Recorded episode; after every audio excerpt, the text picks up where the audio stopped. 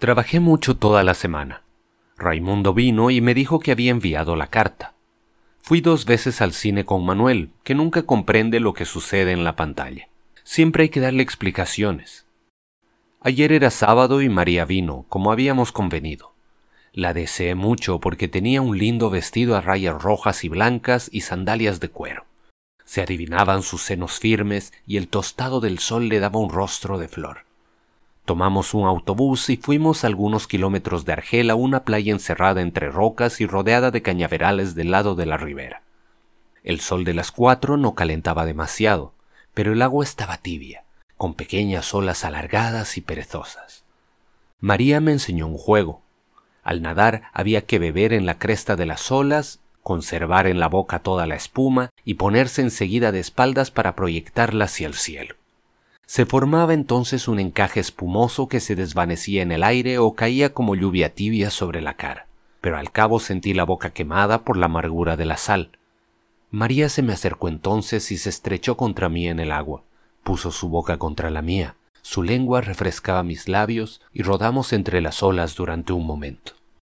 Cuando nos vestimos nuevamente en la playa, María me miraba con ojos brillantes. La besé. A partir de ese momento no hablamos más. La estreché contra mí y nos apresuramos a buscar un autobús, regresar, ir a casa y arrojarnos sobre la cama. Había dejado la ventana abierta y era agradable sentir derramarse la noche de verano sobre nuestros cuerpos morenos. Esa mañana María se quedó y le dije que almorzaríamos juntos. Bajé a comprar carne. Al subir oía una voz de mujer en la habitación de Raimundo. Poco después el viejo Salamano regañó al perro.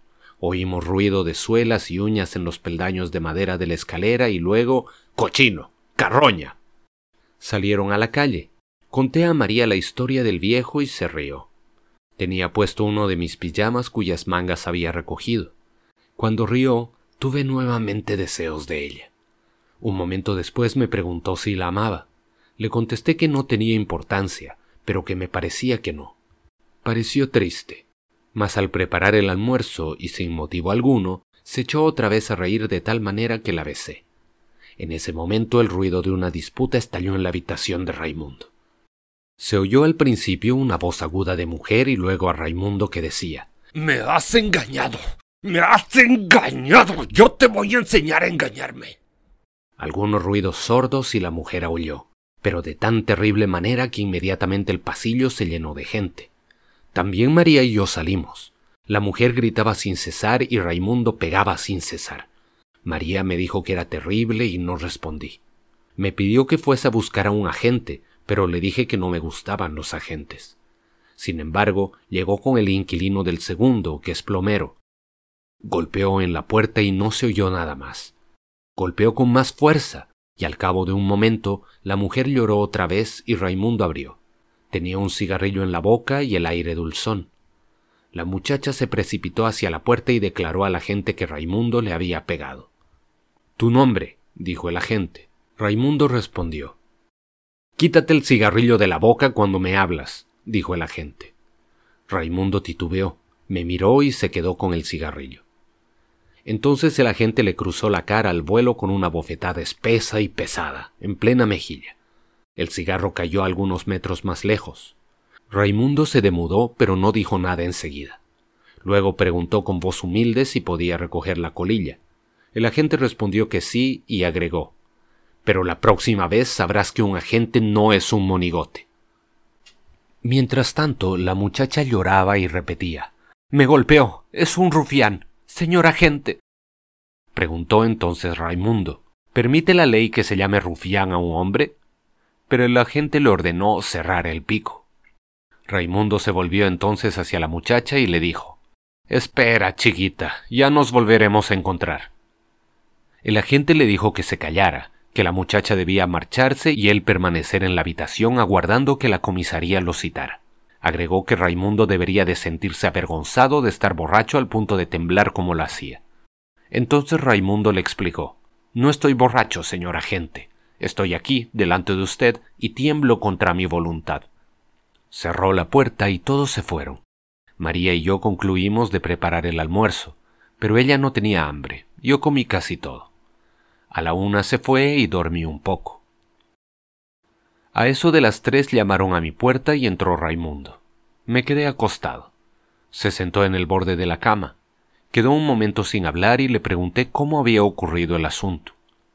Me contó que había hecho lo que quería, pero que ella le había dado un bofetón y entonces él le había pegado. En cuanto al resto, yo lo había visto. Le dije que me parecía que ahora estaba castigada y que debía de sentirse contento. Era también su opinión, y observó que la gente había actuado bien, pero que no cambiaría en nada los golpes que ella había recibido. Agregó que conocía bien a los agentes y que sabía cómo había que manejarse con ellos. Me preguntó entonces si había esperado que respondiera al bofetón de la gente. Contesté que no había esperado nada y que por otra parte no me gustaban los agentes. Raimundo pareció muy contento. Me preguntó si quería salir con él. Me levanté y comencé a peinarme. Me dijo entonces que era necesario que le sirviera como testigo. A mí me era indiferente, pero no sabía qué debía decir. Según Raimundo, bastaba declarar que la muchacha lo había engañado. Acepté servirle como testigo. Salimos y Raimundo me ofreció un aguardiente. Luego quiso jugar una partida de billar y perdí por un pelo. Después quería ir al burdel, pero le dije que no porque no tenía ganas. Regresamos lentamente mientras me decía cuánto celebraba haber logrado castigar a su amante. Estuvo muy amable conmigo y pensé que era un momento agradable. Desde lejos divisé en el umbral de la puerta al viejo Salamano, que tenía aspecto agitado. Cuando nos acercamos vi que no tenía consigo al perro. Miraba para todos lados, se volvía sobre sí mismo, trataba de perforar la oscuridad del pasillo, mascullaba palabras sueltas y volvía a escudriñar la calle con los ojillos enrojecidos. Cuando Raimundo le preguntó qué le sucedía, no respondió inmediatamente.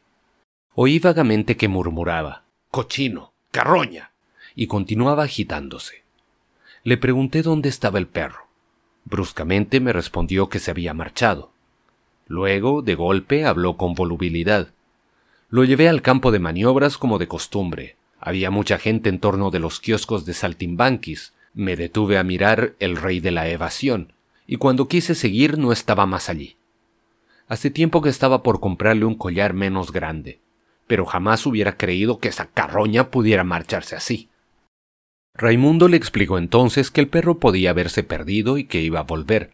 Le citó ejemplos de perros que habían hecho decenas de kilómetros para encontrar a su amo. A pesar de todo, el viejo pareció más agitado. Pero ellos lo agarrarán, ¿comprende usted? Si por lo menos alguien lo recogiera. Pero no es posible. Da asco a todo el mundo con las costras. Los agentes lo agarrarán, es seguro. Le dije entonces que debía ir a la perrera y que se lo devolverían mediante el pago de algunos derechos. Me preguntó si los derechos serían elevados. Yo no lo sabía. Entonces montó en cólera. Dar dinero por esa carroña. ¡Ah! ¡Que reviente! Y se puso a insultarlo. Raimundo rió y entró en la casa. Le seguí y nos separamos en el rellano del piso. Un momento después oí los pasos del viejo que golpeó en mi puerta. Cuando abrí, Quedó un momento en el umbral y me dijo Discúlpeme, discúlpeme. Le invité a entrar, pero no quiso. Miraba la punta de los zapatos y le temblaban las manos costrosas. Sin mirarme de frente, me preguntó No me lo han de agarrar, diga, señor Merceau. Tienen que devolvérmelo. Si no, ¿qué va a hacer de mí? Le dije que la perrera guardaba los perros tres días a disposición de los propietarios y que después hacía con ellos lo que le pareciera.